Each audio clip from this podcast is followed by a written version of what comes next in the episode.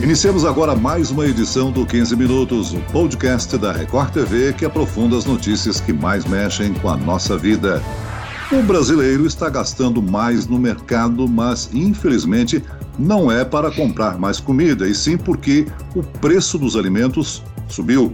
Vamos entender um pouco mais dessa alta com o professor e consultor do mercado de commodities agrícola da Escola Superior de Agricultura, da USP, Carlos Vidonski. Bem-vindo, professor. Bom dia a todos. É, é, um prazer estar aqui falando com vocês sobre um assunto tão delicado que afeta diretamente as nossas famílias, principalmente as famílias de baixa renda. E aqui comigo também está a repórter da Record TV que acompanha o aumento dos preços nos supermercados, Angélica Sattler. Olá. Olá, Celso. Muito bom participar com vocês aqui desse podcast. Realmente a gente viu que a alta não foi pequena, né? Como o Jornal da Record mostrou, os consumidores estão gastando mais para comprar a mesma quantidade de comida. A Maria Salete, por exemplo, é uma consumidora que contou para a equipe do Jornal da Record do susto que ela levou quando viu a nota fiscal do supermercado. Os preços estão bem mais caros Assim, a conta veio bem mais alta, né? Professor Carlos, os dados do IBGE divulgados nessa semana em relação ao PIB, o Produto Interno Bruto Brasileiro, do segundo trimestre, mostraram que houve um aumento na produção agrícola e também na exportação. Seria justamente a alta na exportação o que deixou os alimentos mais caros aqui no mercado nacional? Bom, nós precisamos dividir aí alguns fatores que eu acho determinante no aumento dos alimentos. Um é o desequilíbrio entre oferta e demanda de alguns produtos, que nem possivelmente é, você vai estar tá vendo aí no mercado o feijão que explodiu de preço. É, a exportação, que na realidade o câmbio é que trouxe um alento muito forte para as exportações, principalmente de commodities uh, dolarizadas, como açúcar, café, soja, entre outros. É, problemas climáticos no sul, né, também vocês devem estar sabendo, aquela seca que houve, né, lá é produzido arroz, é produzido feijão, é produzido trigo. Então, isso logicamente trouxe um aumento considerável nos preços das commodities agrícolas ou dos produtos agrícolas. Para a gente é, ter uma ideia, passando para vocês, eu peguei um, um, um, histórico do arroz em setembro de 2019 contra setembro de 2020, tá? O preço da saca de arroz em setembro de 2019 ele estava por volta de 43 reais a saca. Aí, se pegarmos agora o preço de setembro de 2020, o preço está mais de 100 reais. É um aumento de mais de 150%. Então, esse é um alimento que está diretamente na mesa do consumidor nacional. Ah, então e o feijão? Ah, como é que você já viu? Já viu arroz sem feijão? Não, então vamos ver o feijão. Setembro, 19, ele estava 130 reais a saca e hoje ele está 250 reais a saca, a saca. Então nós estamos aí falando de um aumento de 90%. Aí ele vai, ele vai querer tomar aquele cafezinho, né? Café. Café sai de 420 reais a saca e vai para 600 reais a saca. O que é que está trazendo todos esses preços para cima?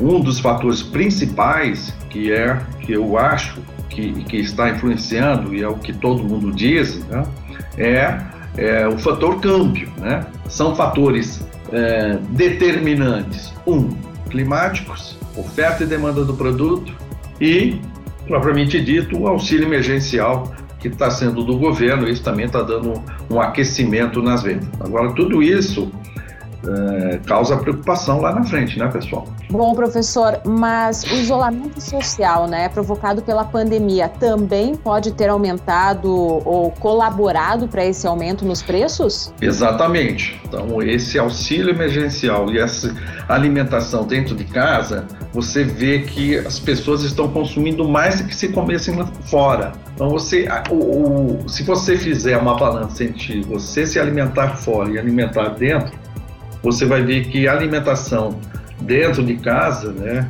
ela cresceu muito mais é lógico, né, tá tudo fechado lá fora, está voltando agora e tal, mas você está consumindo muito mais alimento dentro de casa do que você consumia lá fora. Então isso está trazendo também um desequilíbrio entre oferta e demanda, principalmente de, de alimentos básicos, né, como arroz e feijão. Tem muita gente já substituindo, né, o arroz e feijão por, um, uma, uma outra, um outro produto. E então vamos trabalhar um pouquinho em cima dessa questão, né, que as pessoas estão comendo mais em casa, né, comprando mais produtos no supermercado. Claro, aos poucos, como o senhor falou, os restaurantes começa, começaram a reabrir aqui no Brasil, com as devidas regras, claro, né, dos governos estaduais em relação ao horário de funcionamento, quantidade de mesas, enfim. Mas o principal é que eles estão voltando, né? É, isso pode fazer com que as pessoas comprem então menos alimentos nos supermercados a partir de agora, né? E, e os preços voltem a baixar? Olha, eu não acredito nisso não. Houve uma mudança de costume. O que, que eu quero dizer com isso? Você se acostumou a você fazer a, a sua alimentação. Haja visto que você, toda vez que liga a televisão e entra nesses programas de culinária, o que, que eles estão fazendo? Eles estão ensinando a você a cozinhar dentro de casa. O que é, causa preocupação aí é, é um alerta aí para o pessoal, né? É, por exemplo, o auxílio vai cair de 600 para 300, ok? Então a renda vai diminuir. Então ele vai no supermercado, ele vai ser muito mais seletivo, que nem eu falei, ele não vai comprar mais uma carne, né, carne de boi, ele vai substituir pelo, pelo frango, que aumentou menos, né? Uh, então, e leite, vamos supor, ele não vai tomar três copos de leite num dia, ele vai tomar um copo de leite. Isso pode dar, trazer um arrefecimento nas vendas. Mas eu gostaria de colocar um ponto aqui que está sendo deixado de lado, aí, principalmente das pessoas que estão analisando só essa parte de, de, de, de alimentação, que é a inflação dos alimentos, não podemos esquecer que o GPM no ano, no ano, está 9,64%. Então, se nós estamos falando numa inflação hoje em torno de, pelo IPCA, em torno de 2,31, que deve chegar em 2,50, 2,70 por aí, é uma diferença muito grande. Por que, que eu quero colocar esse ponto do IGPM aí? Que o IGPM é aquele que faz o reajuste dos aluguéis, é, reajuste TV a cabo, entre outros, internet, né?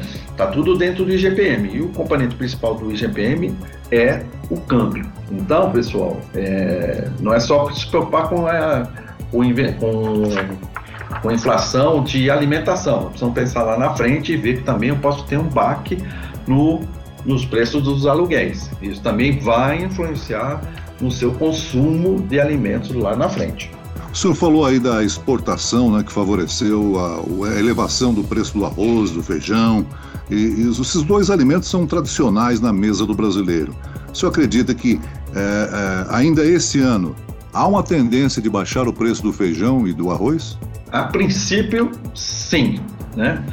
No arroz, o que, que aconteceu? Nós estávamos com estoque baixo, né?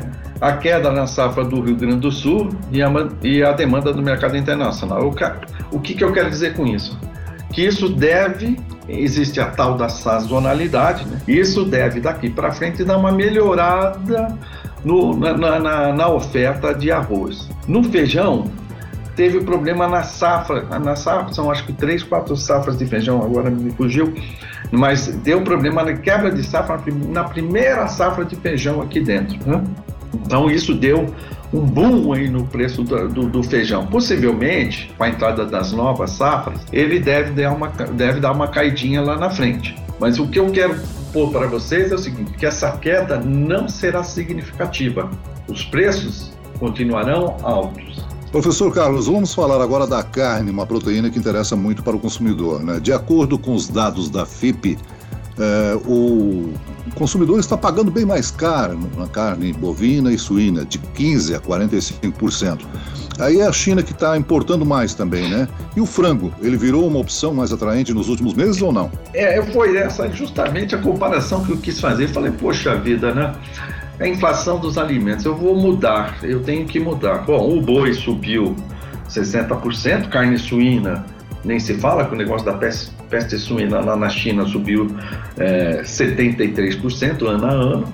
Aí eu falei, vou dar uma olhadinha no frango. Aí eu olhei o frango, eu falei, poxa vida, é, o frango acho que está razoável. Subiu quase que 20%, Celso. Então não é uma coisa, não tem nada barato hoje para o consumidor.